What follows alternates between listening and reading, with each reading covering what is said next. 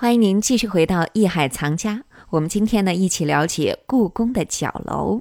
紫禁城的角楼建造啊，有一个美丽的传说，它和蝈蝈笼还有点关系。那到底是怎么回事呢？接下来让我们一起了解。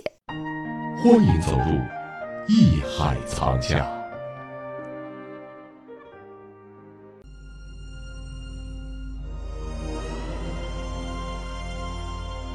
紫禁城的建筑除了符合功能与审美的需要，也都符合八卦阴阳之理，所以角楼也不会例外。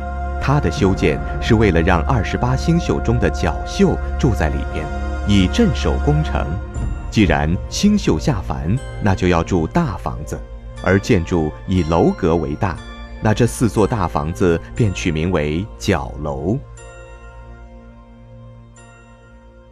这个角楼啊，我来讲一故事啊，这个又有故事了啊。哎呀，哎，因为还挺咱有研究哎，是吧咱们都见过，不是这故事啊，大家都听过。嗯，但是这故事有点意思，就是这个朱棣嘛，修北京城，在南京打下天下了以后，抢了他侄子的天下了，说我现在上北京，上北京我得迁都，然后给我修修宫殿啊。元朝这宫殿已经当时有点烂了，不行，你给我重修，找这管工大臣，就其他的要求我都不说了。就唯独这紫禁城这四个犄角啊，得给我盖四个角楼，这个得特美丽。这大臣得多句嘴，知道吧？他要不问呢，你设计出来就得了。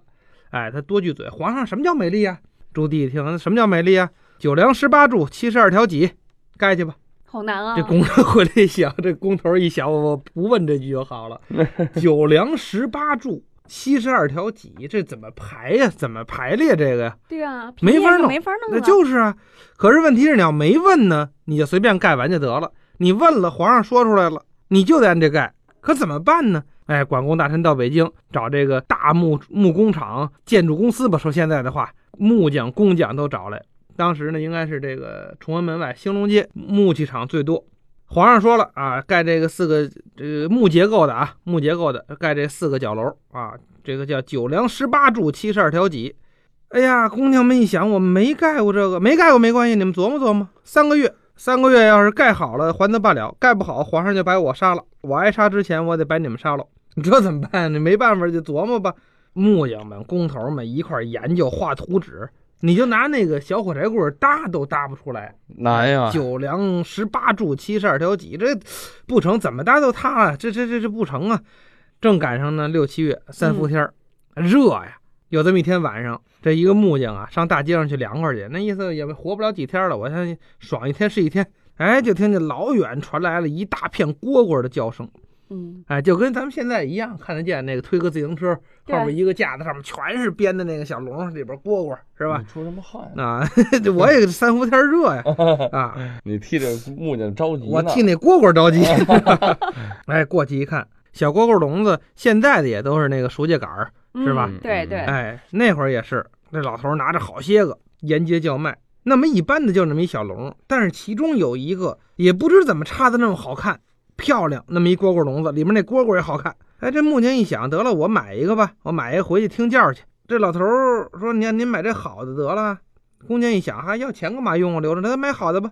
买回来了，刚买回来，别人一瞧，你怎么还弄一蝈蝈来？这这叫唤这这齁难听的。够心烦的了，哎呀哎还想不出办法呢。结果大家一看，嗯，这笼子怎么这么好啊？一数正好，这蝈蝈笼子是九梁十八柱七十二条脊，正合适。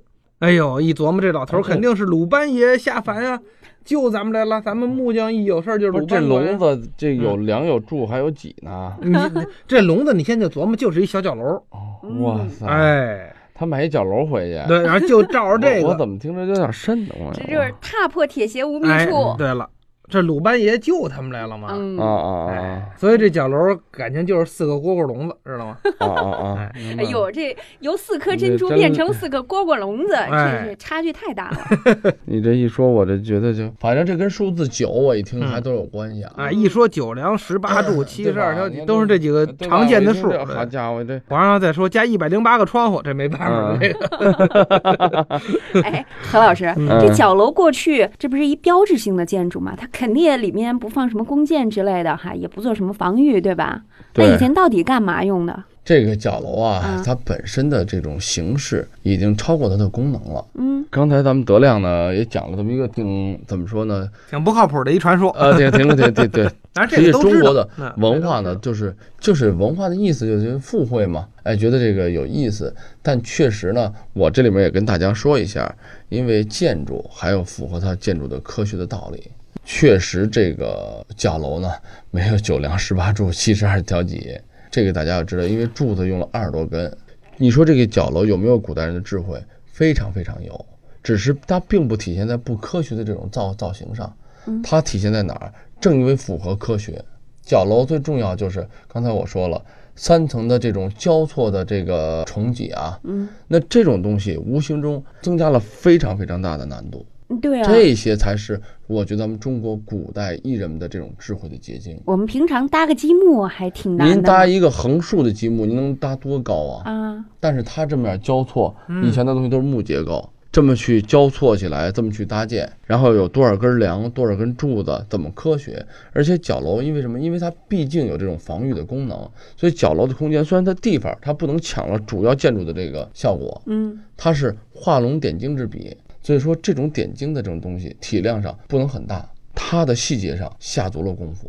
像我说的，从外形上咱们就看汉白玉的栏杆，它底下是汉白玉的栏栏杆台基，身子是个普通的方形，为什么？便于放东西。那大方块的房子正正规规的才还好放东西，但是房梁房脊上下足了功夫，非常的繁荣和漂亮。 对了，我嗯记着我看过一个什么介绍啊，就是它外边那个柱啊，就是这外边看的那柱是假的，嗯就是里边还是通透的，就是里边看不是一间一间，是一大间。哎，你听我说啊，这是什么概念呢？刚才我说的，本身呢，你看咱们大殿里头，三大殿里面是不是有柱子，哎，对啊，对吧？它那个那个龙柱啊，不管哪个房子，只要是大殿里面都要有柱子。有？有住就算一间，你看，像太和殿，呃，像什么中和殿啊，它的这个宽度必须中间有柱子，没柱子它会塌的。嗯，嗯，啊，那就不能按那么尖算了。咱们说的是普通的房子，一根梁上，那它的是有几个梁要重着的嘛？本身咱们这个角楼嗯也应该里面有柱子，但是呢，我刚才这样讲到，就是外面它看着有柱子，夸画几根柱子，你感觉里面应该有柱子撑着，嗯但是里面没有，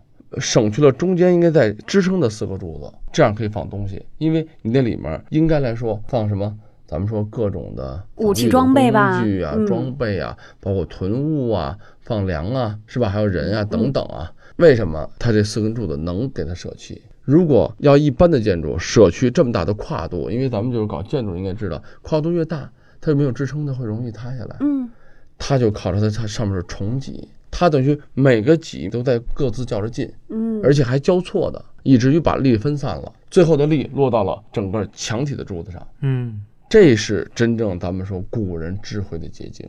现在有丰富的这历史现在是装什么的？现在原来啊，你听着啊，原来是什么？原来我们最早装过图书档案，哦，因为高嘛嗯，通风，然后墙又厚。后来是要尽量做到什么？就是大故宫的概念，就原状故宫，故宫以前什么样就什么样。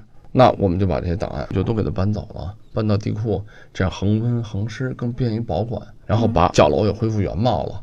当然，那上面没有放兵器的，很正常，空着。它以前也是空着。我给大家形容里面，实际里面啊不如外面好看，因为到里面以后你就看不到那么繁荣的东西了，因为它藏在顶子里了。嗯，看到的就是很标准的一个大房子，嗯但是这个就是特别有意思的地方。